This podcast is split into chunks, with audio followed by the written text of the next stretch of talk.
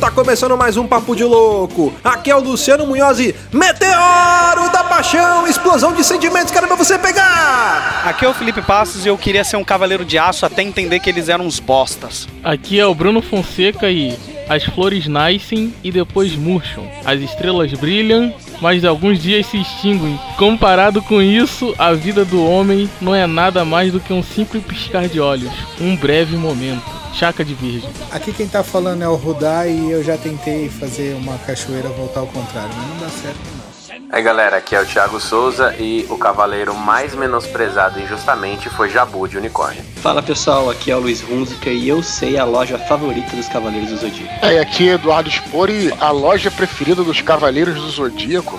Como é possível, Cavaleiro de Bauru? A loja preferida dos Cavaleiros do Zodíaco? A loja preferida dos Cavaleiros do Zodíaco? É a C&A. Tem que repetir sempre várias vezes.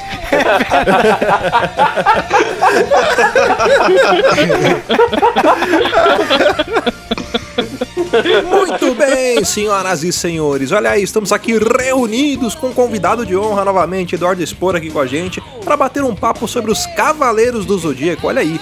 Mas antes, vamos para os nossos e-mails. Sempre irá se proteger. Superador e dá forças pra lutar.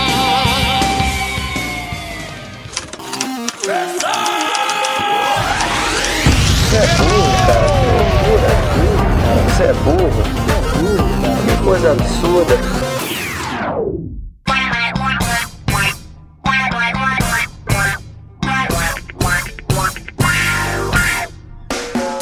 Para acompanhar a gente nas redes sociais é muito fácil. Basta procurar por Papo de Louco no Facebook, no Twitter ou no Instagram. Além disso, você é muito bem-vindo para fazer parte do nosso grupo do Telegram. Entra lá, é t.me barra Papo de Louco, tudo junto.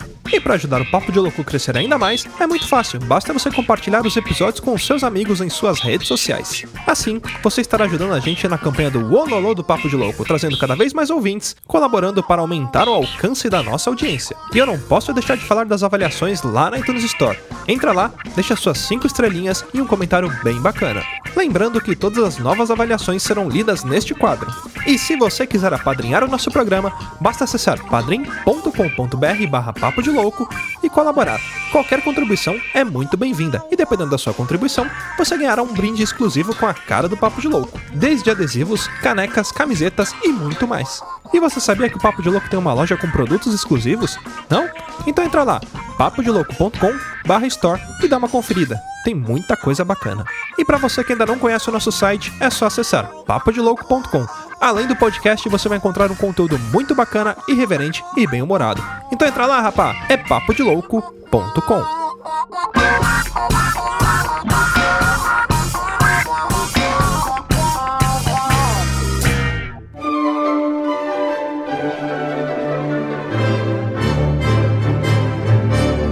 dia, boa tarde, boa noite, senhoras e senhores. Vamos para mais um quadro de leitura de e-mails, recadinhos, sinais de fumaça, código Morse e afins. E hoje vai ser um pouquinho diferente, porque quem vai fazer não é o Luciano, e sim sou eu, Thiago Souza, que fui incumbido de realizar essa nobre tarefa. Ah, lembrando também que, além dos e-mails, nós vamos é, também ler as avaliações da iTunes Store, que é muito importante para nos ajudar né, na divulgação do Papo de Louco. Quando você nos avalia lá, você nos ajuda a subir no ranking e ganhar visibilidade, não somente no app do iTunes, mas também nos outros agregadores, pois a maioria deles se inspiram no ranking do iTunes Store. Então, se você gosta do Papo de Louco, gosta da gente, desse monte de coisa que a gente fala aqui, vai lá no iTunes Store, cria uma conta, avalia das 5 estrelinhas, deixa um, um, comentário que você vai estar tá ajudando muito a gente. Beleza, galera? Eu também quero lembrar, dar um outro recado. A Papo de Louco Store tá aí com vários produtos, tá? Nós temos as canecas do Papo de Louco, é, estão as últimas unidades, então aproveitem. E as camisetas. São três modelos para você escolher e desfilar por aí com o melhor da moda aí, da, da alta costura da podosfera. Beleza, galera? E eu queria deixar aqui também um agradecimento do pessoal do Papo de Louco e particular também meu ao Jânio Garcia, que desenhou a Liga do Papo de Louco. Cara, ficou incrível, ficou show de bola. Tá lá no nosso banner do, do site, tá no nosso, é, nos nossos perfis particulares, também tá na nossa página do Facebook. Então corre lá e dá uma conferida na arte que ficou incrível, cara. Jânio, você é incrível, cara. Muito obrigado. Então vamos lá para mais uma leitura de e-mails. E o primeiro e-mail que eu tenho aqui é do, do agenciado do Felipe, que é o Alceu, Alceu Vitorino da Silva Neto. Ele tá mandando e-mail sobre o Papo de Louco 71, Apocalipse Zumbi. Vamos lá. É, ele começa. Sobre zumbis e modinhas. Fala seus loucos, aqui o ao seu dispor. Muito bom os últimos casts, como sempre. Sou um cara que nunca curti modinhas, mas ultimamente estou cedendo para o lado Nutella da força. O que não admito é as modinhas em redes sociais, como postar foto de cerveja que está bebendo, do carro ou cada coisa que faz com ele ou do hambúrguer gourmetizado que comeu, como algum host faz. Nós não vamos trabalhar com nomes, Luciano, mas todo mundo sabe de quem a gente tá falando, né? Agora, ser nerd é modinha. Aqueles caras que olham Star Wars ou os filmes da Marvel acham ser dignos de serem nerds, no máximo são geeks. É bem lembrado, né? Antigamente não tinha essa, essa divisão entre nerds e geeks. Agora tem, tem, tem eu sou geek, eu sou nerd, né? Então eles estão. São uma ramificações da, da mesma coisa. Uma coisa que foi modinha em 2015 é zumbi. O bom do Papo de Louco é que estão bem atualizados. É verdade. É, assim, nós, nós nadamos contra a corrente, nós somos contra o hype, é o seu. Por isso que a gente tá falando zumbi agora.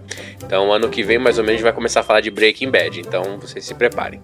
não, mentira. Brincadeiras à parte, eu seria uma presa fácil para os zumbis. E meus amigos não pensariam duas vezes em me empurrarem uma horda para saírem correndo. Tá mal de amigo, hein, cara? Obrigado por ouvirem os ouvintes e de tudo de bom sempre seus loucos. Atenciosamente, ao seu Vitorino da Silva Neto, estagiário e estudante de Direito, futuro advogado da Adebra, os advogados do Brasil. Ao seu, muito obrigado pela sua mensagem, você está sempre conosco aí, mandando mensagem, sempre ouvindo nossos episódios.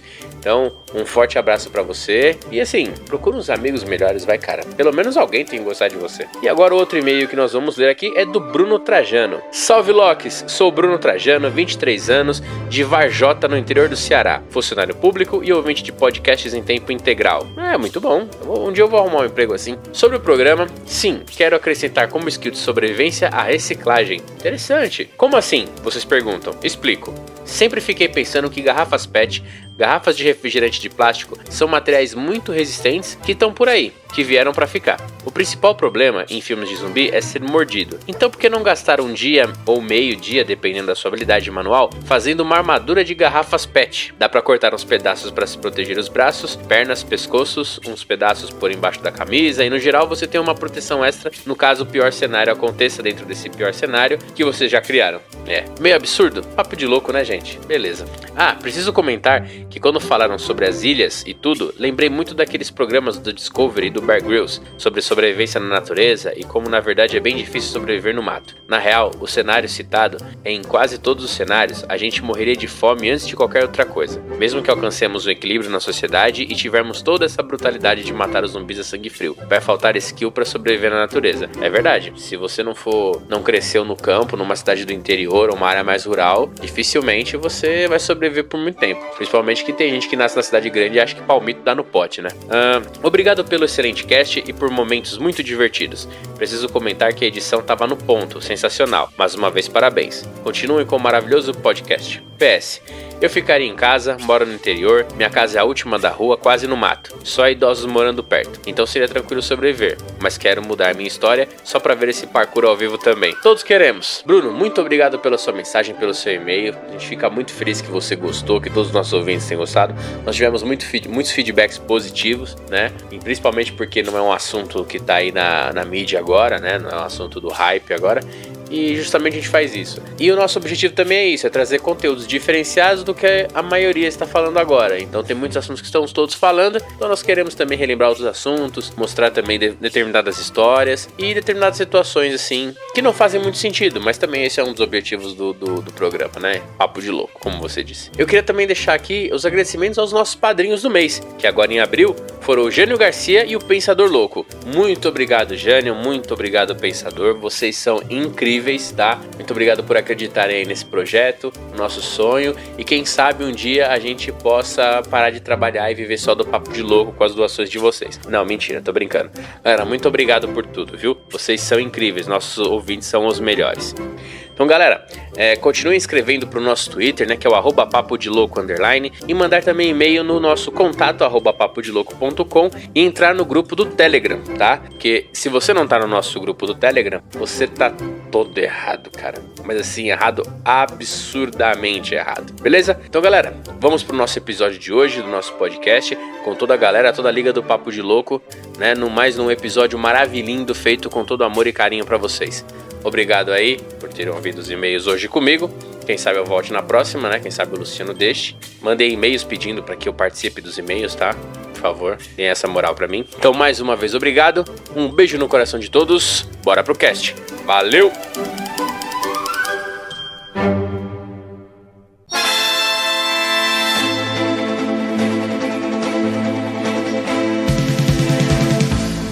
Começar mais um cast, eu já queria falar o seguinte, que o horóscopo só serve pra isso, né? Pra gente saber qual que é o Cavaleiro do Zodíaco favorito. E é legal a gente ver que eles têm um pouco de... Eles carregam um pouco da personalidade de cada um, né? Por exemplo, o Aldebaran, que é o cara teimoso, que é o cara de touro, sou eu. Porque eu sou de touro também. eu não quero nem falar qual que eu sou, que eu sou de peixes, entendeu? Quem nunca mentiu o signo, né, Luiz, na escola, quando perguntaram isso? Assim, eu acho que o mais legal é a gente entender um pouco qual que é a relação de cada um aqui com Cavaleiros, né, cara? Que, tipo assim, eu acho que tem várias, vários primeiros contatos que a gente pode ter tido e conhecer o, o anime, o mangá. Eu, por exemplo, conheci Cavaleiros primeiro pelo mangá. Depois que eu fui assistir na Band o anime. E você, Luciano, como que você acabou conhecendo? Não, eu ia falar que eu teria vergonha de dizer que eu conheci Cavaleiros pela Band e não pela manchete, mas tudo bem. É, não tem idade pra isso. Isso que eu ia falar, ele é outra geração, ele, né? Eu sou raiz, eu assisti pela manchete ali. Assistia Cavaleiros Super Campeões, era aquela maratona ali, né? Cara, eu comecei também pela TV Manchete e, e eu lembro, isso marcou muito também a questão do Cavaleiros, porque acho que foi o primeiro anime que eu comecei a acompanhar, assim, de verdade. E eu lembro muito disso porque o Cavaleiros começava às seis e meia da tarde na TV Manchete, na hora da criança, uma coisa assim, e começava no mesmo horário do Aqui e Agora, no SBT. Meu avô não perdia o Aqui e Agora, então eu teve muitas vezes que eu assisti Cavaleiros do Zodíaco picado, que eu só colocava na manchete na pro, quando ia pro comercial. Ah, mas não tinha problema, porque eles repetiam mesmo, a mesma saga, tipo, 28 vezes antes de avançar pra próxima. Sim, e a gente gostava como se fosse da primeira vez, né? A galera do antigo, eu acho que todo mundo começou pelo... A maioria, pelo menos, começou pela manchete, né? Eu lembro que a manchete, ela era um, um canal meio que pra criança, né? Assim, ela tinha uma programação de outras coisas, mas ela tinha uma programação pra criança muito boa, né? Depende do horário. Ela trazia né? muito... É, é, não, depende claro, do horário. dependendo do horário. Não, mas ela trazia muita coisa do Japão e etc, assim, né? Tanto tokusatsu, como a gente falou, e anime, né? Ela, ela introduziu na, numa época onde era difícil pesquisar coisas desse tipo por falta de internet. E eu lembro que eu fiquei completamente maluco com Cavaleiros do Zodíaco, cara. E hoje em dia até tem uma discussão de se é muito violento ou não, mas na época era irado chegar no dia seguinte no colégio, né, e cair na porrada com os amiguinhos, brincar de lutinha. E você, Sport, também começou na manchete também? É, o primeiro eu queria dizer uma coisa legal pelo tava ouvindo o que vocês estavam falando e acho uma característica bacana do Cavaleiros do Zodíaco por ser um anime que atravessou gerações, né? Então tem a geração minha, do Felipe, que foram os primeiros aí. Mas alguém falou aí, não sei se foi o Luciano, que falou, não sei quem foi que falou que também era da, dessa galera raiz, né? Sim. E aí depois você teve continu- uma continuidade, né? na- na- depois teve Band, né? Depois Sim. é, até, eu acho que teve uma época no Cartoon Network também, que foi redublado e tal. Isso. E agora Então, tá na Rede é- Brasil. Pois é, então, é, é um, é um anime assim que atravessou gerações e isso acho que mostra um pouco do poder do que, que foi o Cavaleiro do Zodíaco, né? Mas eu acho assim que é, o que falaram também aí, essa. Eu, eu fui dessa época, né? Então eu fui da época raiz, e mesmo na época raiz, vamos colocar assim, duram várias fases. Então, por exemplo, e as fases que você pegava pelas aberturas, né? Você botava a musiquinha, bota assim, várias aberturas de Cavaleiro do Zodíaco no YouTube, você escuta as aber- aberturas e você vai ver qual era a fase ali que te marcou mais, qual era a musiquinha que te marcou mais. Que, na verdade, foi a segunda musiquinha, que eu acho que era da Sandy Júnior, olha só que maluquice, né? É, Eu acho que a segunda era. Eu acho que a segunda era. É, é, é. Cavaleiros. É negócio- a primeira eu lembro que era bem engraçada, né? Era do Os Do Universo. Isso, isso, isso. Se o inimigo é demoníaco, A luta é mortal. Nossa, isso era muito bom. Teve da, da banda Angra também, né? Também, que gravou lá pro final sim. e tal. Que essa é mais recente. Então, assim, essa é a primeira coisa. A segunda coisa que eu ia falar também é. Que falaram, assim, essa coisa da violência, tudo, etc. Mas eu vejo muito, cara, não como. É, as pessoas às vezes veem a parte de uma obra, assim, elas veem a parte superficial. E a parte superficial que você vê quando você vê pela primeira vez Cavaleiro do Zodíaco é, é isso aí, é violência, sangue e tal. Mas quando você começa a ver o, o, o- o anime, né? Ver o desenho e começa a entender, mesmo criança, você compreende que aquilo, na verdade, não é sangue, aquilo é uma metáfora. Que as crianças entendem, embora elas não racionalizem. Não é você lutar pra arrebentar a cara do sujeito. É você lutar pelas coisas que você acredita, pelos seus amigos, pela união das pessoas, por É, conquistar algo maior.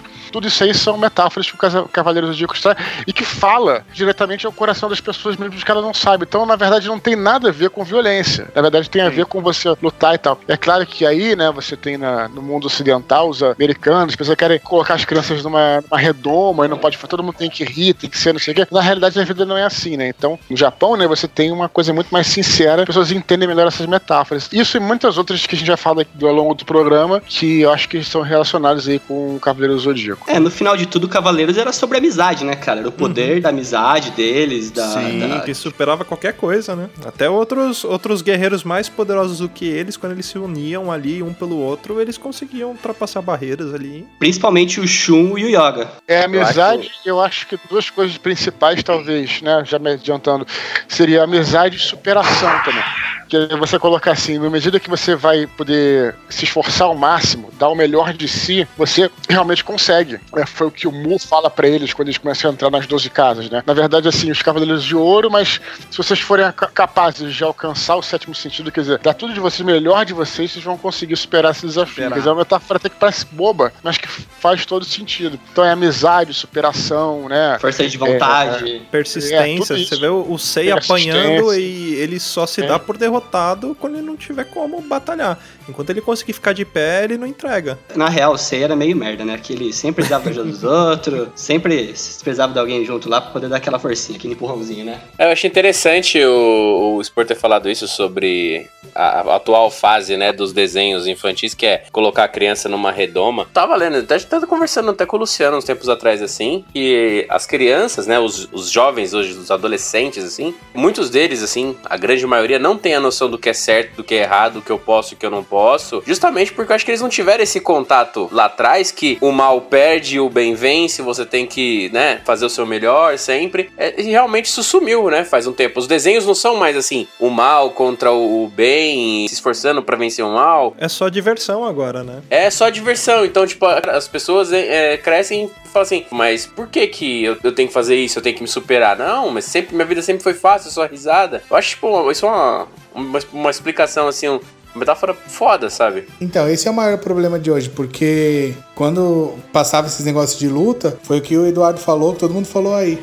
Um se juntava, a gente tinha mais amizade, sabia respeitar o outro, sabia respeitar o espaço do outro. Se a gente visse alguém, um amigo nosso, passando por alguma dificuldade, a gente se juntava pra ajudar. Hoje não, hoje, como tudo é diversão, acho que a molecada de hoje em dia, o pessoal que tá crescendo, não tem essa separação do que é o certo, do que é errado, do que é o bem, do que é o Tem mal. muito mais competição também hoje em dia, né? Acho que o objetivo é competir e não se, se ajudar, né? Não é trabalhar em equipe, em sim um contra o outro. O Cavaleiros ele ensinava muito disso, né? De um ajudar o outro, de um esperar pelo outro e até mesmo tomar decisões e falar: não, eu fico com você, o outro vai. E hoje em dia não, tipo, quem chegar primeiro venceu e o outro que se ferre. Um outro ponto legal que o Eduardo tocou foi das aberturas, né? Porque naquele tempo, teve manchete pelo menos, é, não tinha anunciado assim, nova saga de Cavaleiros, né? Por exemplo, igual a TV Manchete comprou 52 episódios, então a cada 52 dias voltava pro primeiro, né? E eu lembro muito claramente, tipo, e eu voltei, chegou o horário do Cavaleiros do eu fui assistir e tal, a abertura era outra. Aí você já fala, pô, o que, que é isso? Aí quando entra, já entra a história de, de Poseidon, você já fala, meu Deus do céu, minha vida tem sentido de novo, cara. e era uma emoção. É sério, e era uma emoção porque não tinha um aviso prévio de que, nossa, tá chegando a segunda temporada. Meu, você não sabia o que era temporada. Surpresa, às vezes entrava Na no minha- meio da outra, É, né? sim, exatamente. Às vezes você fala, nossa, o que, que é esse cavaleiro aqui? No mar? O que, que é isso aqui? Poseidon? Que porra que é essa? O que, que eu perdi, sabe? E eu acho que isso era muito legal. Hoje em dia não, hoje em dia todo mundo. Nossa, tem a temporada tal, tem a temporada tal, vamos esperar a próxima temporada. Naquele tempo não. Você não tinha esse conceito, esse conceito na cabeça. É que comigo foi exatamente assim, assistindo, aí reprisava, às seis horas você corria pra casa, parava tudo que você tava fazendo. Do nada, uma abertura diferente, começou você falou, mano, o que aconteceu? É, é o mesmo, não é? É outra história? Porque é o que o Luciano falou, não tinha temporada, você não sabia nem o que era isso. Todos estão reunidos novamente. Shiryu! Não é possível! Shun. Yoga. Ikki. Cisne! Ikki. Shun. Yoga.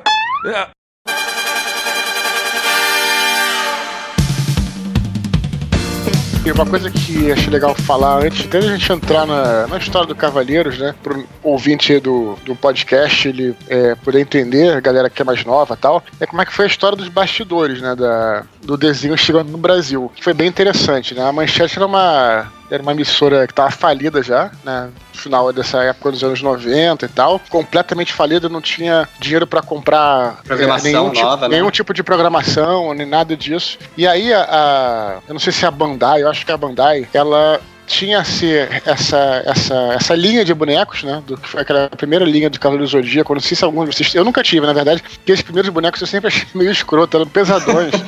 sabe? Eu eram tinha. Eu tinha articulados, mega pesados e tal. Era muito ruim. Então eles vendiam, a Bandai vendia esse boneco. E aí, qual foi a- a- o acordo que a Bandai fez com a Manchete? Olha só, e, na verdade eu vou disponibilizar para você esses desenhos e não vou cobrar nada por isso. E você também não cobra nada de mim. Porque elas queriam, na verdade, que abrisse no Brasil um mercado para a venda desses bonecos. Então, os desenhos animados eles davam de presente. Era como se fosse uma propaganda gratuita que eles davam para a Manchete. E a Manchete, em contrapartida, simplesmente elas tinham né, a exclusividade de vender bonecos do Brasil. E aí, assim, foi uma. E a Manchete falou: pô, beleza, vamos, vamos. A gente não tem nada a perder, né? Vamos ver como é que, como é que vai se desenvolver. Aí colocaram o desenho no ar. O desenho foi um sucesso estrondoso. Eu vendo documentários, tem alguns documentários muito bons do YouTube da galera. Tem uma entrevista com o produtor, o, o cara que trouxe, né, que era da Manchete na época, e, e com alguns jornalistas da revista Herói e tal. Tem alguns, tem uns dois documentários no YouTube que são excelentes, não lembro dos nomes agora, que fala sobre isso. E num dos documentários alguém falou que eu acho que foi o Natal de 2000, eh, de 96 ou 94, não lembro, acho que era de 96, que a Bandai mandou trazer um, um, um navio, cara, lotado de bonecos, e aí inundou o mercado com os bonecos e quando o cara foi pedir lá, um dos, dessas pessoas lá, foi, ah, tinha, na verdade, tinha lista de espera para seis pessoas para chegar o boneco do Seiya, que ainda não tinha chegado. Então teve que outro navio, então quer dizer, foi uma, uma coisa, mas acho interessante isso, né? Porque a Manchete estava quase falindo e ao mesmo tempo, e foi uma permuta que eles fizeram com a Bandai. É um dado bastante interessante É, aí. e- Uma- já tinha um pouco essa tradição, né? Vocês falaram também, essa tradição do é, Jaspion, Changeman, que eram esses otakus, né? Que acho que chama, não é isso? Tokusatsu. É, é, Tokusatsu. Tokusatsu. É, então tinha essa, essa, essa esse histórico, né? De, É, de- Já tinha um E- perfil, né? De perfil, isso aí. Mas na verdade, o que a gente tava falando assim, sim, é que o, o Cavaleiros, ele é de 86, o, o mangá, né? Ele só chegou aqui no Brasil, acho que em 94. E o que aconteceu é o seguinte, cara, que ele abriu as portas pra anime aqui no Brasil, né? Porque não tinha um mercado forte de anime, que nem você falou, Spor. É, e eu tava vendo um documentário também com o. Não sei se você lembra da Gota Mágica, o estúdio Gota Mágica. O Mário Lúcio de Freitas era o dono da Gota Mágica, que foi quem fez a primeira dublagem do Cavaleiros. E ele fala, falou que é, ligaram pra ele, falou: Ó, tá chegando um produto novo, a gente quer que vocês peguem. Ele tava meio receoso, um negócio diferente tal, nunca tinha visto. Ele jogou, chu- chutou lá em cima o preço e os caras aceitaram. E no final era a Bandai que tava oferecendo pra eles dublarem o Cavaleiros do Zodíaco aqui no Brasil. E é isso que você falou, deu 52 episódios pro, pra Manchete e falou: Ó, de graça, só faz a propaganda nossa. Por isso que reprisava, chegava sempre no episódio 52, reprisava do começo até a Manchete conseguir comprar o restante dos episódios e completar ali a saga dos, do- dos Cavaleiros, né? Não, e além de estar falando de. Desse aqui, está falando de bastidores, e você mencionou a gota mágica, outra coisa muito interessante também, como fã, né? Pô, já vi várias entrevistas também com os dubladores e tal.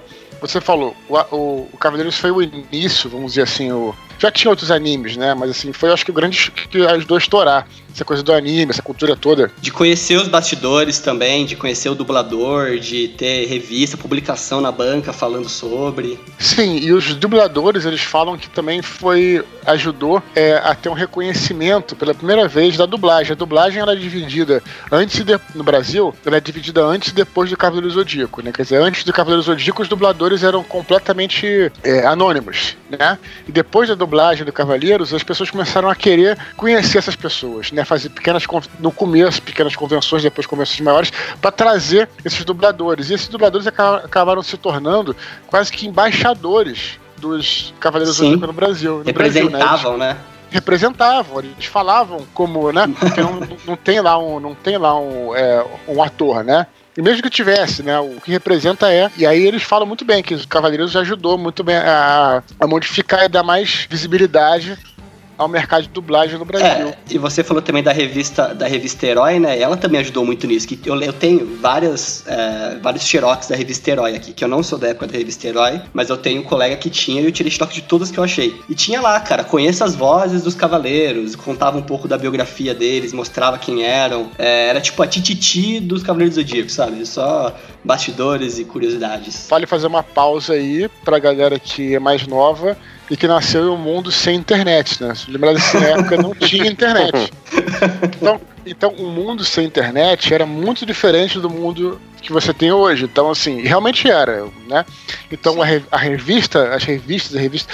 Ó, você tem uma ideia, eu, muito fã de Conan, o Bárbaro, né? Você, pelas quadrinhos do Conan, é que você tinha noção de até quem era o, o autor, onde é que ele vivia, a, a, o, as, as cartas, né, dos editores e tudo mais, pelas revistas que você tinha essa noção. Mesma coisa acontecia nesses outros fenômenos aí de, da revista Herói e tal, porque senão não tinha internet, então... Era a nossa fonte de informação na época, era a revista, a gente ficava esperando para saber as novidades. É, porque você pensa assim, que televisão, no caso, né, exibia o próprio desenho, mas assim, a, o rádio, a TV, o jornal, eram espaços muito concorridos, né, e então você tinha uma, uma, uma infinidade de publicações para tudo que era coisa. Antes, antes da internet, você tinha pô, revista para tudo que era, que era coisa. Né? Hoje em dia é outra coisa. Você bota qualquer coisa na internet você você encontra, né? Acabaram com aquelas revistas de corte e costura, né?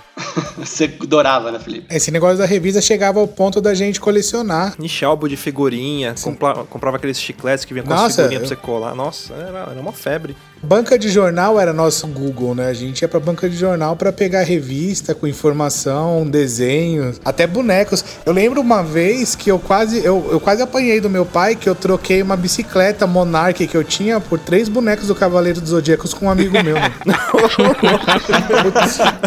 Caralho. Meu pai fez eu devolver, eu quase apanhei, porque eu falei, mano, eu era muito fã, sabe? Aí tinha um colega meu que tinha. E a disputa era pra ver quem, queria, quem ficava com o Shiryu ou o Ikki, né?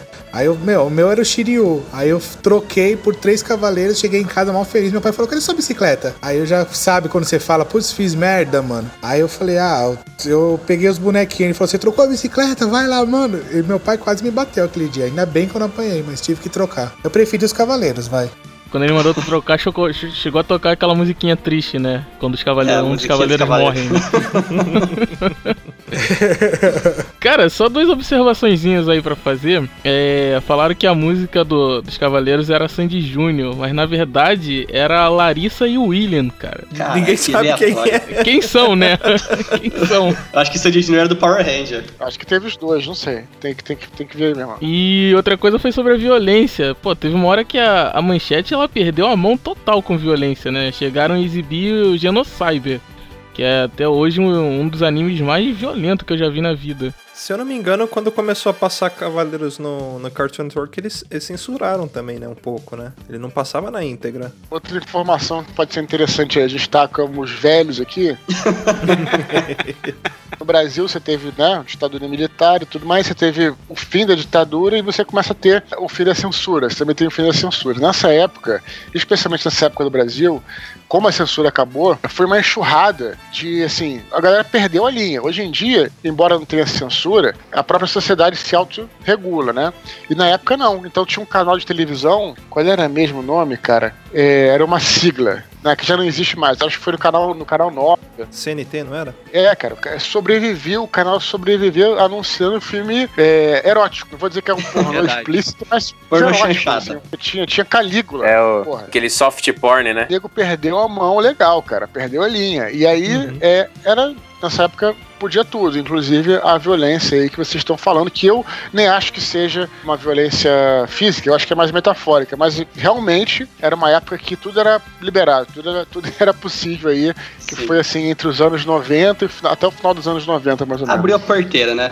Exatamente, essa é a palavra, eu acho que abriu a porteira.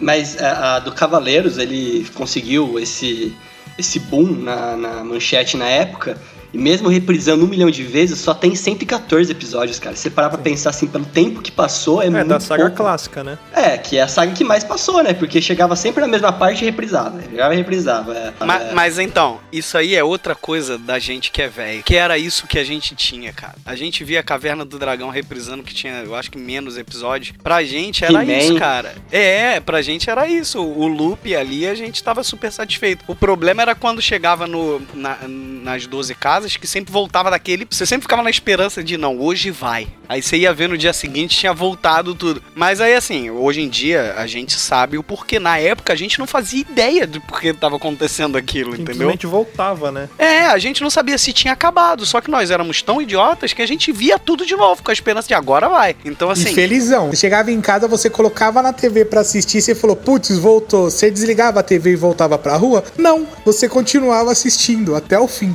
E sabe o que é interessante? Assim, quando eu era criança, a gente sempre brincou de lutinha. Isso sempre foi uma coisa normal. E o Cavaleiro do Zodíaco, ele se aproximava muito dos personagens, vamos dizer assim, da, da idade que a gente estava vivendo, de algumas situações. Tinha aquela coisa deles serem amigos e a gente ter amigos. Então, assim, as brincadeiras de criança, elas funcionavam muito bem, justamente pelo, pela dinâmica do desenho animado. Entendeu? Justamente por isso, tudo que nós falamos, porque eles valorizavam a amizade, o trabalho em equipe, etc. Então, assim, era, um é, era uma brincadeira em conjunto que funcionava muito bem. Inclusive, depois, quando eles, eles incluem personagens femininas, então as meninas também, algumas meninas passaram a gostar também do desenho, entendeu? E eu acho muito interessante essa pegada. E isso acompanhou muitos anos, né? Assim, hoje, hoje eu não sei muito bem qual é o cenário, vi uns filmes atuais e tal, mas eu acho que poderia dar uma, uma reformulada maior, dar uma investida maior, né? Porque não, eu vai ter série da Netflix agora. Aí sim, aí vai sim. ter um anime novo do Netflix do Cavaleiro do Zodíaco. Só que eu não sei o que, que eles vão fazer, se eles vão fazer uma releitura, uma coisa nova. Só que é engraçado a gente pensar do Cavaleiros assim, né? Que a gente fala com bastante é, nostalgia, assim, né? Só que, cara, no final, no final mesmo, o,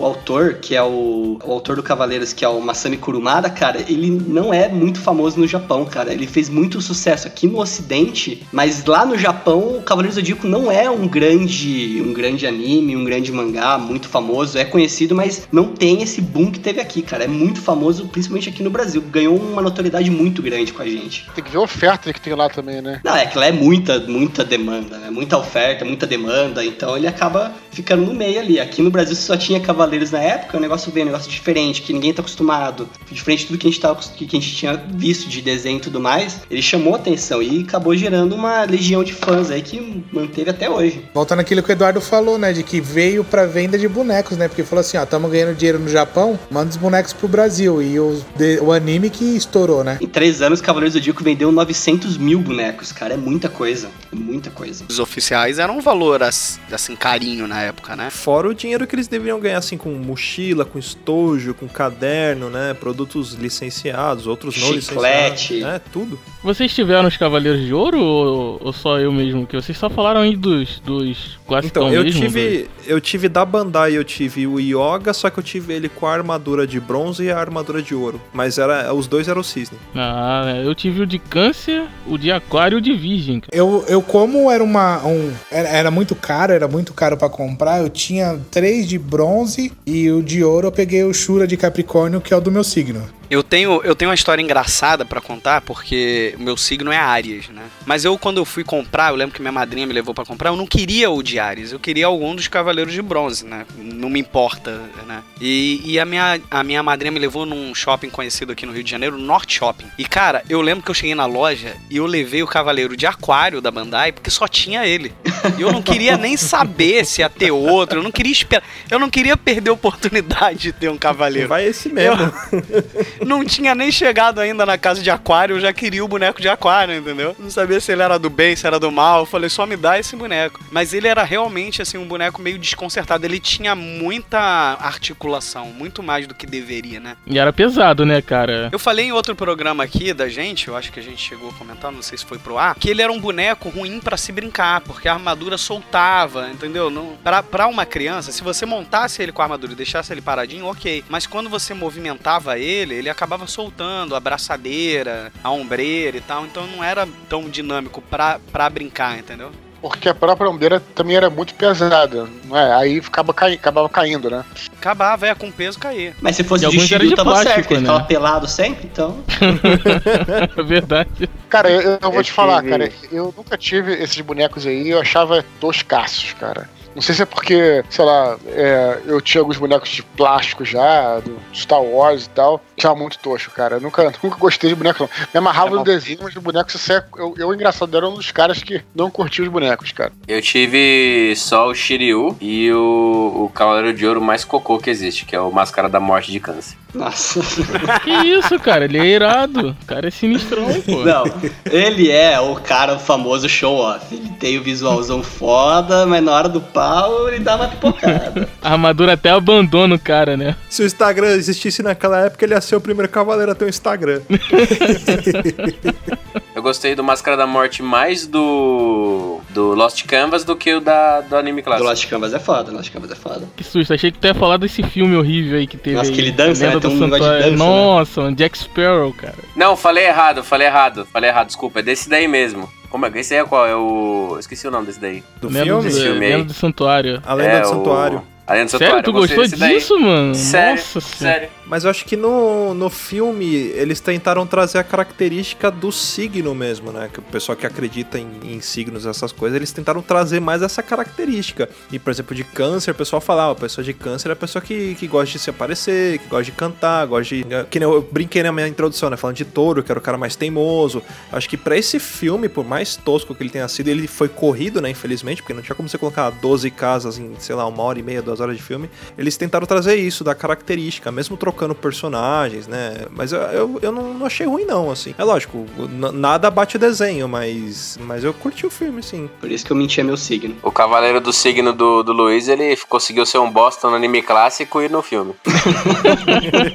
Fala assim, coitado. Ô Luiz, né? Não é por nada não, mas eu gostava do, do Afrodite de peixes. Eu achava Leva legal. pra isso. casa então. Cara, tinha um estilo, pô. Estilo por estilo, Clóvis Bornai tem estilo também. Teve um cara que superou a Afrodite, o Sorento de Sirene. Ah, não, esse é, esse é brabo. Todos estão reunidos novamente. Shiryu!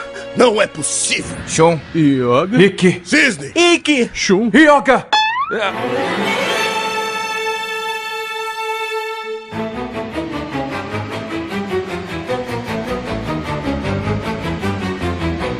que era o cavaleiro favorito de vocês? O meu era. Yoga, por isso que eu tive dois bonecos dele. O meu é o Shura. Eu sempre fui o Camus de Aquário. Eu gostava do urso, mentira, sacanagem. Cavaleiro de nada, né? golfinho, né?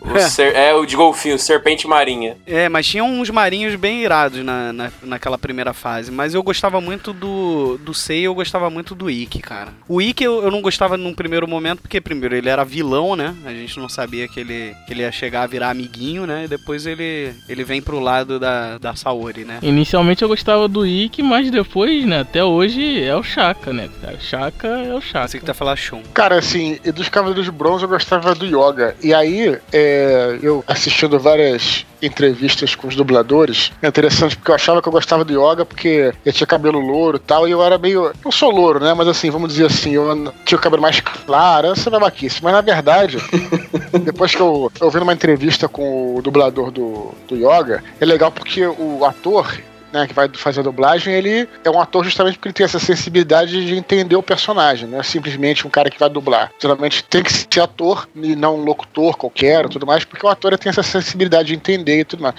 E aí ele falou uma coisa interessante sobre Yoga, ele disse que Yoga ele era um sujeito assim, mais na dele, mais, é, vamos dizer assim, é, sei lá, não, não gostava muito de aparecer, um cara mais, mais tranquilo, que, enfim, não, não é o, o, o próprio Shiryu, o nego se amarra, é um cara mais palhafatoso, sabe? Coisa assim, né? Um, mais vaidoso e tal. O Yoga é um cara que fica na dele, assim, um cara tranquilo na dele e mais introspectivo, vamos colocar assim, né? Não chegava a ser um cara frio, não posso dizer, apesar de ele ser ligado à neve, ele não era um cara frio, né? Ele parecia um cara mais maduro, né? Trocadilho. É, exatamente, exatamente. Não, não, é, é, é, porque eu acho que colocaram, fizeram essa associação, né? O cara mais distante por ser frio e tal, e ter ligado, tá ligado à Sibéria. Mas eu, era isso que você falou. Então eu gostava do, do, do Yoga. E nos Cavaleiros de Ouro, é, eu, eu vou votar aí como, como votaram já, que é o Chaka, cara. Eu achava o Chaka muito foda. Primeiro pela batalha na casa de Chaka, que eu acho que foi assim, um, aquilo ali, aquela luta na casa de Virgem, meu irmão, aquilo ali pra mim foi, é o top do Cavaleiro Zodíaco. É o top. Aquilo, ali pra mim é, é, é, ponto alto, cara. Por ser um personagem, aí que tá. Eu, eu, eu, acho que tem essa fascinação pelo Chaka, por ele ser um personagem dúbio. Que é o dúbio, não é dúbio o nome, é. Vamos dizer assim, ele é. Da seguinte forma, ele tem essa tem dualidade nele. É, ao mesmo tempo que ele é um cara tranquilo, né? Um cara. É, Zen harmonia, zen, ele pode a qualquer momento é, explodir em notas é, é, graves, né? Dar aquela explosão tal, e mais ou menos isso. Então eu achava essa dualidade muito interessante do Chakra. É um cara que chegava a um ponto de estar tá, grau total de iluminação, o tempo estava lutando contra os heróis. Mas o Chakra era o cavaleiro mais próximo de Deus, né, cara? Tipo, era um dos mais poderosos que tinha de ouro. O Espor oi do espelhafatoso. Mas eu gostava do Shiryu, cara. Só que eu tenho uma reclamação a fazer do Shiryu, que é o seguinte: primeiro episódio que aparece o Cavaleiro, o Shiryu, o Cavaleiro de Dragão, fala: o escudo do Cavaleiro de Dragão é inquebrável. Primeira luta quebra o escudo. Ah, mas a armadura de bronze aumenta o poder dele. Ele tira a armadura pra lutar. Pô, o cara. Ele é do contra. Tá louca, pô. Detalhe: o Seiya quebra o escudo dele com a cara. É. Uma narigada, se possível. É. A, a, gente falou um pouco do, do Yoga, mas ele teve um. Não sei se seria um spin-off ali, né? Teve aquele Blue Warriors também, que é uma história que conta a história Só dele. Só dele, né? né? É. Sim. A história do Yoga acho que é a mais legal de todas, assim, sabe? Tipo, da história da mãe dele, do mestre, né? Dele ter que lutar contra o próprio mestre. Que inclusive é uma coisa que no anime, aquele mestre dele, o Cavaleiro de Cristal, ele não existe, cara, no mangá. O, cavaleiro, o mestre dele é o Cavaleiro de Aquário, é o Camus. Na verdade, é o Milo, né, cara? Na primeira versão do mangá, o mestre dele era o Milo de Escorpião. E aí depois editaram isso. Ele teve que refazer, cara, porque viu que Escorpião não tinha nada a ver com sigilo, essas paradas. E aí virou, virou o Camus, na verdade. A história que eu vi é que no mangá, de fato, é, é o Camus, né? E no anime eles fizeram, botaram outro personagem do Cavaleiro de Cristal para poder vender boneco. Foi o que eu entendi, assim. Foi o que eu ouvi falar. Agora, eu achava, cara, o Cavaleiro de Cristal foda, meu irmão. Pô, quando. Eu, eu, eu achei maneiro é que quando apareceu ele a primeira vez lá no santuário, ele foi subir no santuário e tal, os caras foram pegar ele e ele dá o mesmo golpe do Yoga. Achei irado isso, cara. Que era o pó de é diamante. Pó de né? diamante. Aí só aparece aqueles aqueles soldadozinhos, aqueles guardinhas do santuário, dando os pulos, assim, sabe? De cara. Eu achei, achei maneiro. E a luta dele com o Yoga, né? Pode falar spoiler aqui, eu acho, né? Imagina. Eu acho spoiler, né? Já venceu, né? Spoiler de, de 30, 30 anos atrás.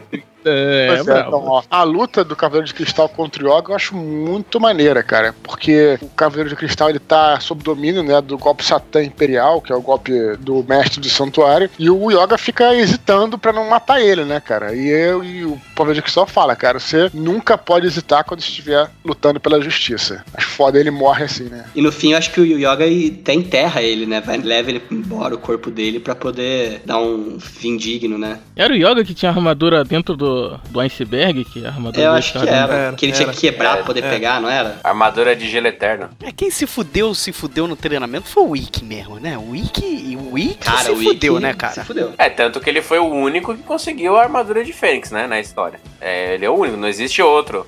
É, o que é engraçado porque o mestre dele era o mais, mais puxa, né? Isso que é bem bizarro, né? Porque, era um cuzão. Né? Pô, os caras tiveram mestres que eram cavaleiros de ouro e tudo mais. Pô, e o Wick tinha um cara que nem armadura tinha, porra, e era o mais sinistro de todos. Terceirizado, né? Terceirizaram, terceirizaram. E era pro irmão dele ter ido, né? Pra, pra Ilha da Rainha da Morte. Era lá. pra ter ido o Shun, né? É, aí ele trocou. Agora imagina o Wiki com a armadura de Andrômeda, que bonito.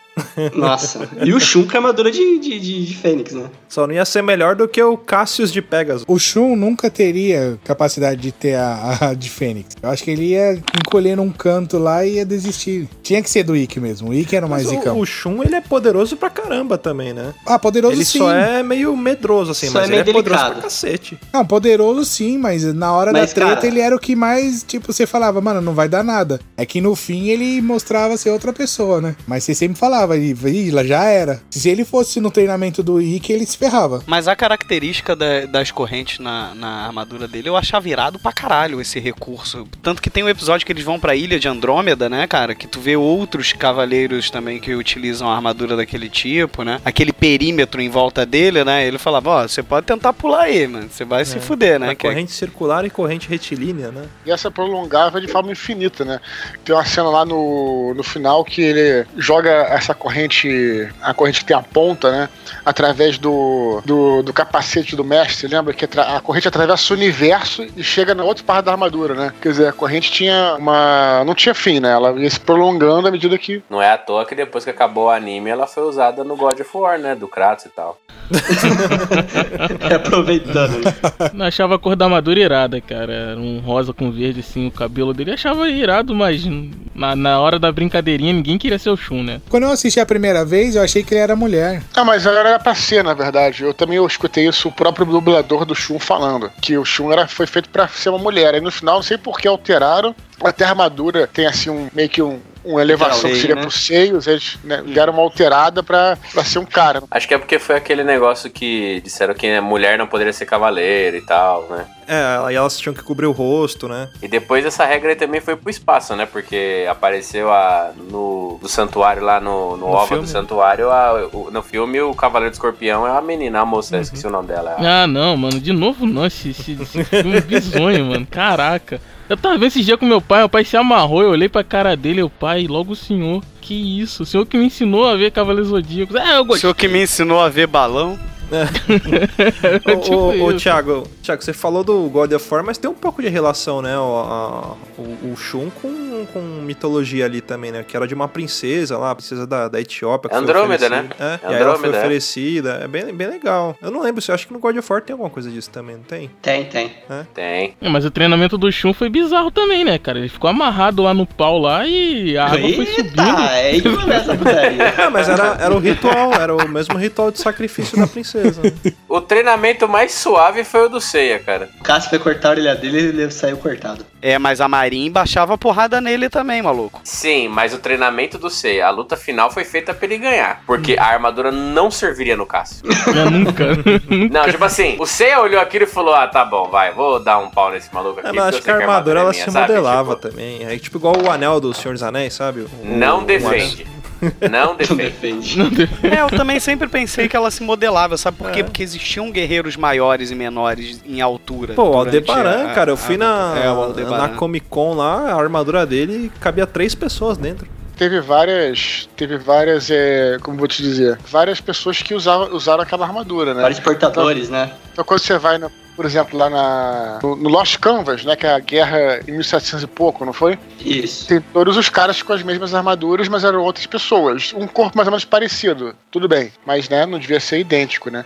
É, falavam que a armadura, por exemplo, ela se regenerava. Então você pode entender que a armadura tem também uma mobilidade, ela é mística, né? Ela tem uma, uma energia acima dela, né? Um cosmo diferente nela, né? É, mas ela se recuperava mais ou menos, porque tu lembra que no início tem uma cena muito boa que o Moody Ares, ele toca no escudo do, do Shiryu e ele se espatifa, ele De faz novo, assim com né? a mãozinha e, e mostra, é, e ele mostra assim que as armaduras na verdade estão todas rachadas, não tem uma uma É que eles levavam pra. Eles levavam pra Jamiel, né? É, não, então tem uma. É, é como se fosse assim. Eu acho que é tipo como se fosse um corpo humano mesmo. Vai quebrar a perna, vai, pô, vai Com a botar cicatriz lá, ali, até né? dar uma cicatriz, mas não vai estar totalmente recuperada, né? Então acho que era, acho que era nesse, nesse, nesse, nesse ponto, eu acho, sabe? Tanto que o Shiryu, ele corta os pulsos lá e dá o sangue dele pra ressuscitar as armaduras, né? Nossa, é um show-off do caramba, né? Esse lance das armaduras, eu tava dando uma pesquisada cedo. Eu até, até anotei aqui pra, pra lembrar, porque é uma história bem doida. Porque, assim, porque o, o, o Mu ele consegue fazer isso com a armadura? É porque, segundo aqui o que eu peguei, ele, ele é um dos descendentes dos alquimistas que moravam na, na cidade de Mu, que é tipo uma Atlântida, sabe? Era a ilha de Mu, né? Isso, era a ilha de Mu. E aí eles são tipo uns restauradores de armadura, ele, o Xion e o Kiki. Por isso que eles têm esse, esse dom de restaurar as A armaduras. raça que não é é... a raça de Jamiel? Isso, isso. É, a torre de Jamiel que eles iam pra restaurar, né? Que até ela é inspirada, ela é, ela é inspirada numa torre de verdade que existe aqui no Vietnã, que chama Torre de Tien Mu. Todos estão reunidos novamente. Shiryu! Não é possível! Shun, Yoga. Ikki, Cisne! Ikki, Shun. Ryoga.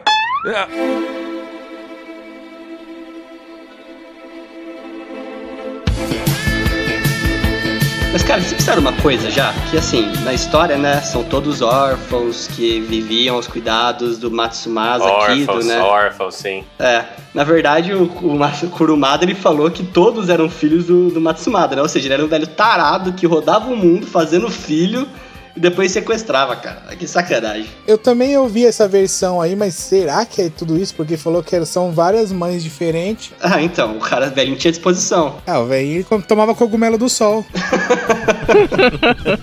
Não, e ele era Cara, um e mesmo- chantagista, né? Porque ele falava pro Seiya que ia mostrar a irmã dele e não mostrou. Nossa, que cuzão, né? É. Mas, cara, no final a gente achava que os cavaleiros e tal, eles tinham um porte, né? Pessoas adultas, mas eles tinham entre 13 e 15 anos só, cara. Se eu pensar bem, era tipo um velho bem sem vergonha, botava criança pra lutar. Essas bizarrices aí eu sempre ignorei, sabia? Que tinham 13 anos, que tinham. Mas anime tem muito disso, né? De construir personagens É, é. novos, porque é pro público adolescente se identificar também, né? Sim, é, tem, tem. É um shonen, o shonen é pra esse público, então Exato. eles tentam identificar o máximo possível. Se você for ver, cara, é irrelevante essas informações também, cara. Porque, tipo, não, não dizem nada na história, tipo, não muda em nada a história. Não, do Matsumada ser um velho tarado, isso pra mim é muito relevante. E as outras quatro armaduras já apareceram até hoje nada? No total eram 88, né? Não sei se. Mas você tá contando de história? Serpentário também ou não? É, a Serpentário é recente, não é? É. Então tinha uma outra também. Então acho que só faltam duas agora. Serpentário não era da China? Não era da China, Serpentário? Né, então tem um 13 terceiro Cavaleiro de Ouro, que ia ser o Cavaleiro de Serpentário, e aí ele, ele era o mais poderoso de todos, mas isso é uma, uma lenda que surgiu depois, né? é, na verdade, assim, o autor queria extrair mais coisa pra poder vender, né? Não, eu tava lendo que, que ele foi, que subiu pra- o poder pra cabeça, tudo. Ele queria ser melhor de todos, queria ser, ser intitulado um deus, e ele foi expulso das 12 casas, né? Senão seriam 13. Aí seria mais um ano pra chegar nessa 13 terceira casa, né? Mas vocês sabem por que tem essa 13 terceira casa, né? O pessoal de astrologia falou que descobriu um, um 13 terceiro signo, e aí por isso que depois inventaram esse 13 terceiro Cavaleiro aí. Isso daí é tudo em parceria com o João Bidu, tem uma parceria Exato, entre o autor de Walter Cavaleiros e o Mercado. João Bidu, Walter Mercado, essa galera Essa galera toda aí, tudo tá eles fazem uma convenção de final do ano ali. É no mesmo prédio da Rinode. Fazendo um alt tab aqui. Aquela vez que, que a armadura deles é, teve aquela modificação, na minha cabeça ela tinha virado uma a- a- armadura de prata. Isso é verdade ou é só na minha cabeça Não, mesmo? acho que eles nunca deixaram de ser. No começo do desenho teve uns erros de dublagem, né? Que eles falavam Seiya, o Cavaleiro de Ouro de Pegasus, mas tipo, era erro de dublagem, né? E eu acho que teve isso também de erro de falar que era Cavaleiro de Prata, que eles tinham virado. Eu lembro disso também, isso não é. É, quando eles mudaram, lembra? Quando eles mudaram a- as paradas? Mas vocês ficam falando, mas ninguém aqui citou os Cavaleiros de Aço, eles são menosprezados. Eu citei na abertura, pô. Ah, mas eu não conto. Tô brincando.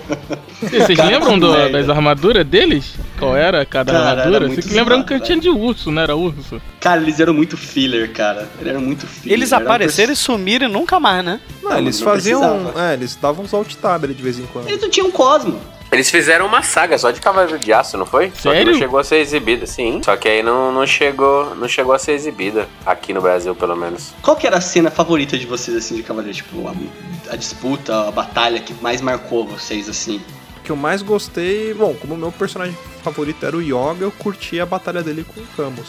Os dois lutando até o final ali, a hora que os dois dão aquele. Execução. Aurora. É, não, Ah, Execução não, do Aurora. Aurora, né? é verdade. O pau de diamante fica de cristal. Sabe uma que me marcou muito? Aquela, aquela batalha contra os Cavaleiros Negros, sabe? Bem no comecinho, né? Isso, isso. Que na verdade o Shiryu ele até tem que fazer uns furos, eu acho que na pele do. Na pele não, na carne do, do Seiya, né? Pra tirar um veneno e tal, um sangue negro, né? Cara, minha batalha preferida, minha batalha preferida eu acho que ainda é o do Seiya com o Aldebaran, cara. Que tem que arrancar o chifre dele, né? Não, não. Ele falou, você tem que encostar em mim. E o Seiya tomando um cacete atrás do outro, assim, tipo, eu acho bem legal. É algo que me, me, me alegra.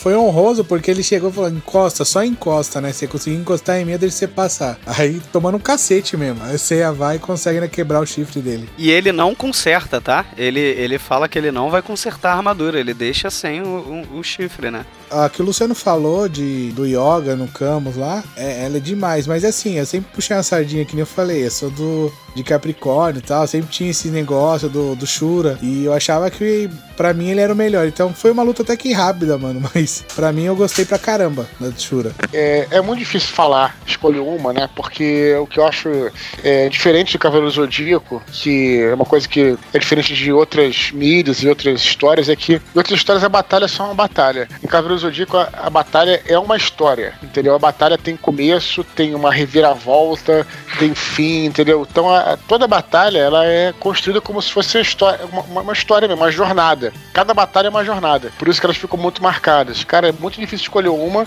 Assim, se eu pudesse escolher, se eu tiver que escolher, eu escolheria realmente essa batalha aí, toda a casa de é, casa de virgem, né? Porque aquilo ali para mim foi foda, como eu já falei mais anteriormente. É legal porque em Virgem chega os três cavaleiros, né? Tá ali o, o Shun, o Seiya e tá ali o Shiryu. E eles chegam, meu irmão, pra porrada em cima do Shaka. O Shaka só manda um. Sei lá que ele manda lá, um, um tesouro do céu, uma parada assim, os caras. Pá, pá, pá. Aí tu olha aquilo e tu fala, puta que pariu. E o legal, mais uma vez, dessa batalha também, das batalhas também, é você justamente.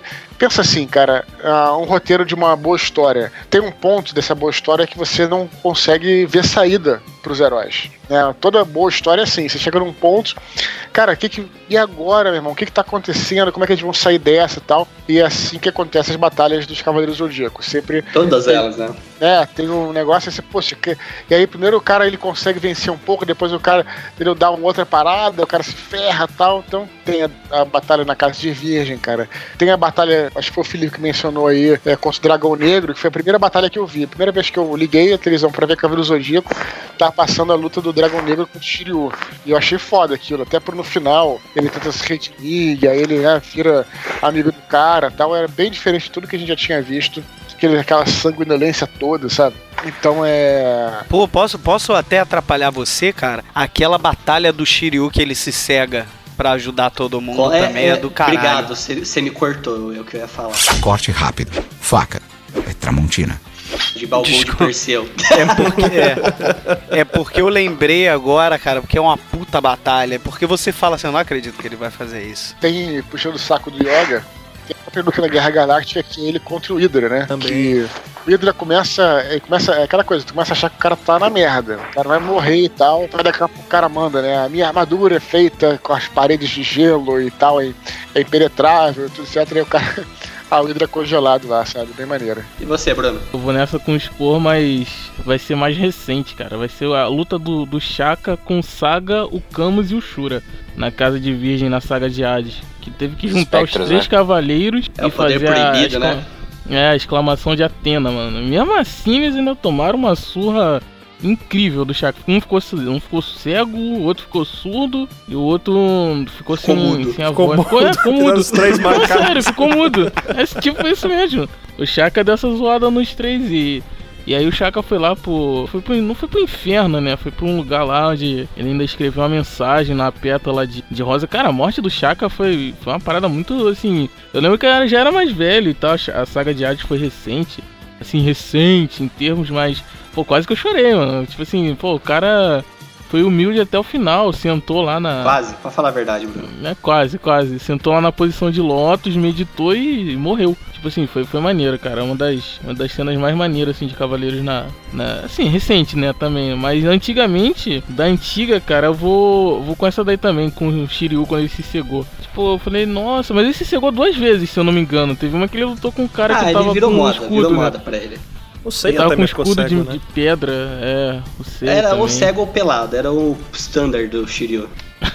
Vai ver, era esse o segredo pra despertar o sétimo sentido, né? Eu vou relembrar três batalhas, que eu gosto muito do Ikki também. Só que essas três batalhas eu acho que não dá nem metade de uma, que foi contra o Sagita, né? Aquele que acerta a flecha no coração da Saori, que ele simplesmente tipo, dura três segundos. O Ikki entra em cena, fala Ave Fênix, e o cara morre queimado. Do Yoga, na saga de Hades, que eles estão correndo no inferno, aí pula um cavaleiro na frente dele, que eu não sei até hoje aquele cavaleiro, quem é aquele cavaleiro, que ele fala assim, prepare-se, eu sou o cavaleiro, o Yoga passa e fala da derrota, o cara explode. e o... E o do, do Ikki também, que foi contra o Sorento de Sirene. Ou não, foi do da harpa. Eu não lembro o nome dele. Ele usa as cordas da harpa pra prender o Ikki. Só que no final, dois segundos depois, ele descobre que ele já tá na ilusão da ave fênix e, e morre também queimado. Tem uma também que agora que eu lembrei aqui, puxando de novo o saco pro Yoga, mesmo eu não gostando muito dele, é contra o Milo de escorpião, cara. Que o Milo usa agulha escarlate nele, eu acho que ele podia aguentar tipo 15 agulhadas, aí ele sobrevive a tipo 20, a mais agulhadas do que deveria e consegue no fim sair dali. Não, tem uma cena nessa batalha do. Que eu não esqueço essa batalha do. do Milo contra. contra o Yoga. Que é maneiro que ele vai dar várias agulhadas tal, etc. E aí vai dar a última. E o Yoga fala assim: Ué, mas como é que você vai conseguir disparar a última agulha com esse corpo congelado? Aí o Miro tá todo congelado. E eles parados, eles parados, né? Os pó de diamante, sem o cara ver. Muito maneiro, né? Ah, e falando em luta, você não pode esquecer também, pô, tudo bem que não é uma grande luta, mas é, por ser a primeira, tem esse impacto. Lembra quando eu, tem a luta do, do Seiya Cássio. contra o Cassius, Cássio. antes de ganhar a armadura? Era maneiro porque, primeira vez, né? Primeira vez que ele dá o Telo de Pegasus. Aí a acho que a China fala, não, não se aproxima dele. Quando ele. O cara, né? Uma metralhadora de socos e chutes, né? Maneiro também. Valeu pelo impacto na época, né? E o legal é que, assistindo essa luta, logo de cara você já vê aquele- aquela me- meio que uma metáfora, estilo Davi e Golias ali, né? Você vê o cara pequeno ali, que aparentemente era frágil, derrotando um outro gigantesco ali, usando o poder de, de cavaleiro dele ali. É, não, mas aí que tá, não, assim, poder de cavaleiro, mas aí o poder interior dele também. Isso, Lembra é, que aí não, não faz, da armadura, aí depois faz, que ele faz, faz todo, é, exatamente, aí faz toda aquela aqueles flashbacks, o cara, pô, você vai ter que tem que de- é, ele treinando, você tem que Uhum. descobrir Quebrando é o cosmo rocha. dentro de si, todas essas coisas. É isso, isso é. Uma das, uma das cenas mais assim que eu considero nos Cavaleiros do Zodíaco, assim, teve várias, mas uma que eu considero sinistra foi a luta do do Ikki. Agora eu não lembro qual era o cavaleiro.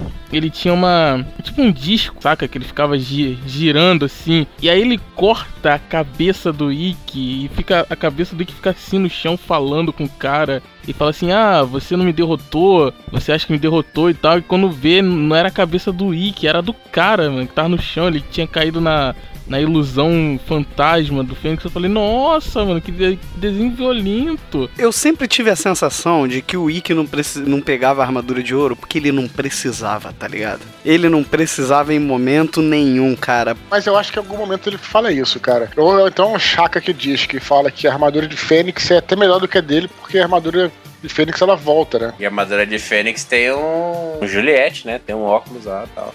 O Juliette. a primeira versão dela. tem, tem uma clean, é verdade. Se ele chegar de Hornet, então, deu, né? Ah, por falar clonado. nisso, falar nisso, eu eu lembrei de uma questão que eu queria levantar. É que assim, é, as transformações das armaduras, né? As armaduras de ouro não mudam, mas, por exemplo, as de bronze, elas eram, tinham de uma forma na, na série clássica, depois elas ficaram menores, né? Tem um outro design. Mas uma puta sacada que eu gostei, cara, foi aquela do. Foi a sacada do, do filme, da Lenda do Santuário, da, da máscara, da armadura tem uma máscara também que fica só os olhos dos cavaleiros pra fora. Eu achei, cara, eu achei fudido aquilo, achei muito show aquilo, cara. Isso foi o que quebrou o filme, cara. Tirando a roupa de neon Tron, nada contra Ah, Tron. mano, eu acho você irado, gosta mano. de lanterna verde. Quem é você, velho? Você Quem? disse que eu gosto de lanterna verde?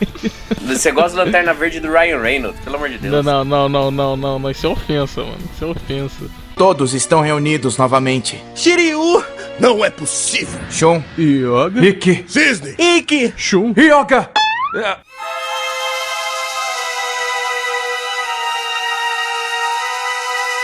Falar uma parada meio polêmica. Eu pô, gosto bastante de várias coisas de Cavaleiros do Zodíaco que foram feitas até mais recentemente. Lost Canvas, por exemplo, eu vi- achei mais é, super bem feito, né? Até o, pô, você o cuidado que os caras têm com a história, com tudo mais e tal. Mas, cara, eu vou te falar, cara, Cavaleiros do Zodíaco pra mim, é assim, o que me emocionou mesmo foi até o final das 12 casas, até o final da saga do Santuário, porque era uma coisa que quando você vai vendo, parece que o fim foi programado pra ser ali. que Sim. o que houve depois, não que o, o que ter existido depois tenha sido ruim, mas foi uma coisa assim, ah, fez sucesso, vamos continuar fazendo, com qualidade. Os caras não, não, não jogaram assim, porcaria. Mas, mas eu- acho que tava tudo ali, quando você começa a ver a história do, de Guerras Galácticas, A depois. história se fecha ali. É, ó, se fecha. Toda a, a- é, toda a trama do santuário tá se fechando ali. Isso foi colocado no, no, no, no cânone. No cânone não, mas na, na mitologia do Cavaleiros do início ali, que os Cavaleiros de Ouro eram pô, o top, mais poderosos, só tinham 12, né, cara? Os Cavaleiros de Ouro que ficavam no santuário e tal. Pô, legal. E aí os caras foram lá, enfrentaram, blá, blá, beleza. Aí daqui a pouco, pô, é muito frustrante você ver que daqui a pouco, ah, mas tem uns malucos lá em Odin que são mais poderosos que Cavaleiros de Ouro. Sim, Puta, os caras eram muito Aí desinformados, né? Aí, tem- aí tem os caras, os marinos, são mais poderosos. Pô, cara, sabe? Eu achei caído, cara. Vai Assim, diminuindo tô os falando- caras que a gente achava grande, né? É, não, eu não tô falando assim que, veja bem, pra quem cu- curte, pra vocês também pros ouvintes, não tô falando que o resto seja ruim, não tô falando que, que pô, que Hades, vi Hades também, gostei de várias paradas, assim, que eu vi, sabe? Não tô falando que, seja, que é ruim, especialmente Lost Canvas, que eu achei, além de tudo, é é- a qualidade técnica é sensacional. A Mas, história é muito boa, né? a história é boa, é bom, entendeu? Mas assim, pra mim o Cavaleiro do Zodíaco mesmo fechou ali porque foi um fechamento de ciclo, sabe? Pô, cara, tem lá o, pô, os caras, né, Concordo. Chaka, grandes cavaleiros, tem o Mu, o mestre do santuário. Os caras eram tá nível, eram nível Deus, tanto é que ele se movia pela velocidade da luz, cara. Porra, sabe? Então, sei lá, achei que pra mim tá ali. Se você ver a saga inteira até, até as 12 casas, você vai ter um realmente um demonstrativo do que que é Cavaleiro do Zodíaco, com tudo que ele pode te oferecer, sabe? Eu acho que se tivesse invertido a ordem, assim, tipo, colocado as outras sagas e deixado as 12 casas por último, acho que fecharia sim com chave de ouro, né? Porque é, é, eu até falei, Eduardo, com, com o Luciano, eu falei assim, pô, eu assisti as 12 casas, alguma coisa dos outros, não sou, não assisti tantos outros, mas as 12 casas mais ainda. E pra mim, parece que terminou as 12 casas, terminou o desenho. Aí depois você vê É a que tem saga mais, mais coisas além importante, disso. né? Mas eu até entendi isso que o Rodar falou de inverter, né? É lógico que não teria influência dos Cavaleiros de Ouro nas outras sagas, ou então eles só apareceriam de uma outra forma, né? Até porque eles, eles têm um pouco de influência. Mas eu concordo, acho que pra fechar, até fazendo um trocadilho aí, fechar com chave de ouro o desenho seria mais interessante colocar por último.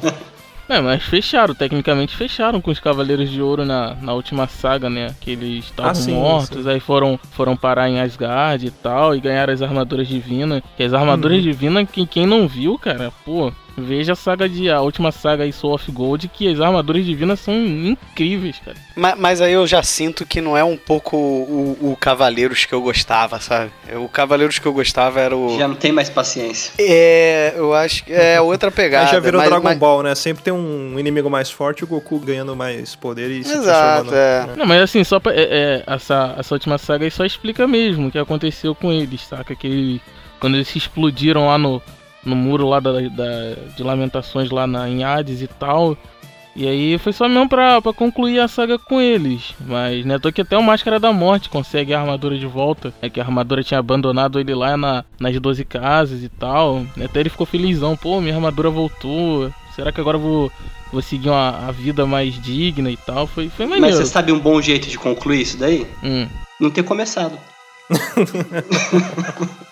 Eu acho que Cavaleiros ele tem muita coisa. Hoje tem o Santia Show, que é uma versão meio paralela só com mulheres. Tem, tem Dimensão G, tem vixe, um milhão de, de história de Cavaleiros. Mas no final, assim, todas elas bebem da fonte e se inspiram e estão ali focadas e trazem alguma coisa da saga do Santuário, que assim, é, para mim ela é. Ela é o concurso, ela é definitiva, entendeu? É saga a do base de tudo, né? é a base de tudo. É, você en- entende o que é Cavaleiros, o que é o poder, o que é a velocidade do som, da luz, quem que é mais forte ali. Tá fechadinho ali. No final dela, o objetivo dele está concluído, na minha opinião. Não veja Cavaleiro Zodíaco, aquele ômega, cara. Que aquele ômega ali é, é muito ruim. Aquele é cara. triste. Aquele é muito ruim, cara. Só queria dizer que é uma puta sacanagem a Marin ser irmã do Sei o tempo inteiro e o menino não saber disso, ficar sofrendo lá e, e nada acontecer. Mas é por isso que ela usava máscara, né?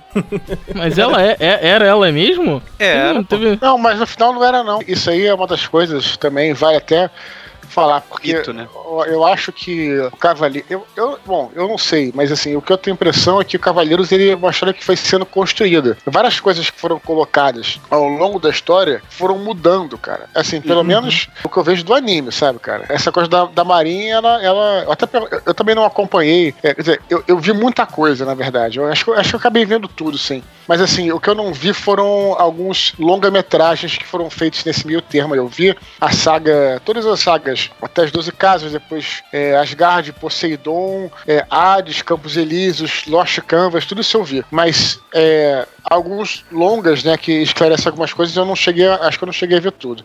E o Jurandir Filho estava me falando outro dia que, na realidade, essa irmã do Seiya era Seika, não Marin. O que é meio bizarro, porque se você pensar bem, é, é foda, porque a irmã do o, o- o Seiya é levado, né, pega ele do santuário, aí tem uma menininha que vai correndo atrás dele, novinha. Aí ele, Isso. ele jogado pro santuário e a garota envelheceu 10 anos, 20 anos, entendeu? Em um, não Uhum. faz sentido, tá entendendo? De não bate, né? É, não, porra, não faz sentido nenhum. É ela porque o autor quis. É, não, então, então não, essa parada, essa parada que, tem, que tá no meio da, da série do Cavaleiro do Zodíaco, que os caras falam, pô, ela fala, ah, a, a Marinha é minha irmã, minha irmã e tal.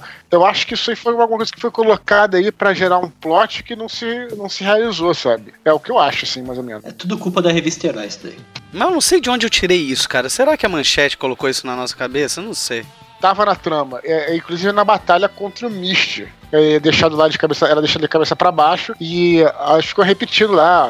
Eu sei quem que revela isso. Ah, a Marinha é minha irmã, minha irmã, ele fica repetindo isso e aí pronto, assim, a gente encara como se fosse uma verdade, na verdade não é. Uhum. É uma metáfora, Ou, né? ou Ele tal- só- talvez era, era pra ser na época, depois mudaram. É daí que tá a minha argumentação, sabe? Se não me engano, esse lance da irmã dele só, só foi, foi concluir só na, na saga de Hades. É que aparece a, a Marin e a Seika no mesmo, mesmo local, né? E não é tipo igual o. Chapolin que tinha aquele fundo verde, eram as duas mesmo. Não é igual o Chapolin. Como era o nome daquela outra que andava também com uma máscara que tinha a Marinha e uma. China, China. A China. Cara, eu vou ser bem sincero que eu torcia pros dois ficarem juntos, o Seiya e ela, mas ele, ele pega a Saori, né? Não, ele tinha aquela outra, Esmeralda, não era? Quem chipava a China era o, era o. era o Shun, né? Porque ela tinha o melhor golpe, porque o Shun deveria se amarrar, né? Venha, cobra! Aí o Shun. Galera, a gente vai, vai encerrando o cast por aqui. Tinha muita coisa pra falar de Cavaleiros, né? Um- é igual História Sem Fim, né? A gente começa a falar disso, não acaba nunca. Mas como o programa ele tem um tempo limitado ali, a gente com certeza deixou, deixou de falar muita coisa. Então, você que quiser mandar e-mail pra gente, escreve lá no contato, arroba que a gente vai ler aqui. É, Eduardo, mais uma vez, muito obrigado aí. Seja bem-vindo mais vezes pra participar. Espero que tenha curtido bater esse papo com a gente aqui de novo. E muito, muito obrigado aí. É, obrigado a vocês ter- por terem me chamado. É, eu tô há alguns anos prometendo fazer um podcast lá do meu blog, que é o Filosofia Nerd. Tem um podcast lá que eu desconstruindo. E tô há alguns anos prometendo fazendo, prometer fazer um, um programa sobre o Cavaleiro Zodíaco. Nunca consegui fazer. Então sempre aceito aí convites de programas que falam sobre o Cavaleiro Zodíaco. Eu já gravei umas três ou quatro aí da Podosfera e espero poder gravar o meu próprio aí. Aproveitei, foi bom aqui que eu aqueci um pouco os neurônios, É, pra quem sabe, em breve. Aí fica o recado aos ouvintes aí pra mandar mensagem pro Eduardo pedindo pra ele fazer esse programa logo, hein?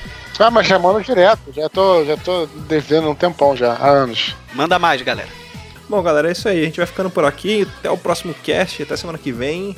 E é isso aí. Beijo na bunda e tchau.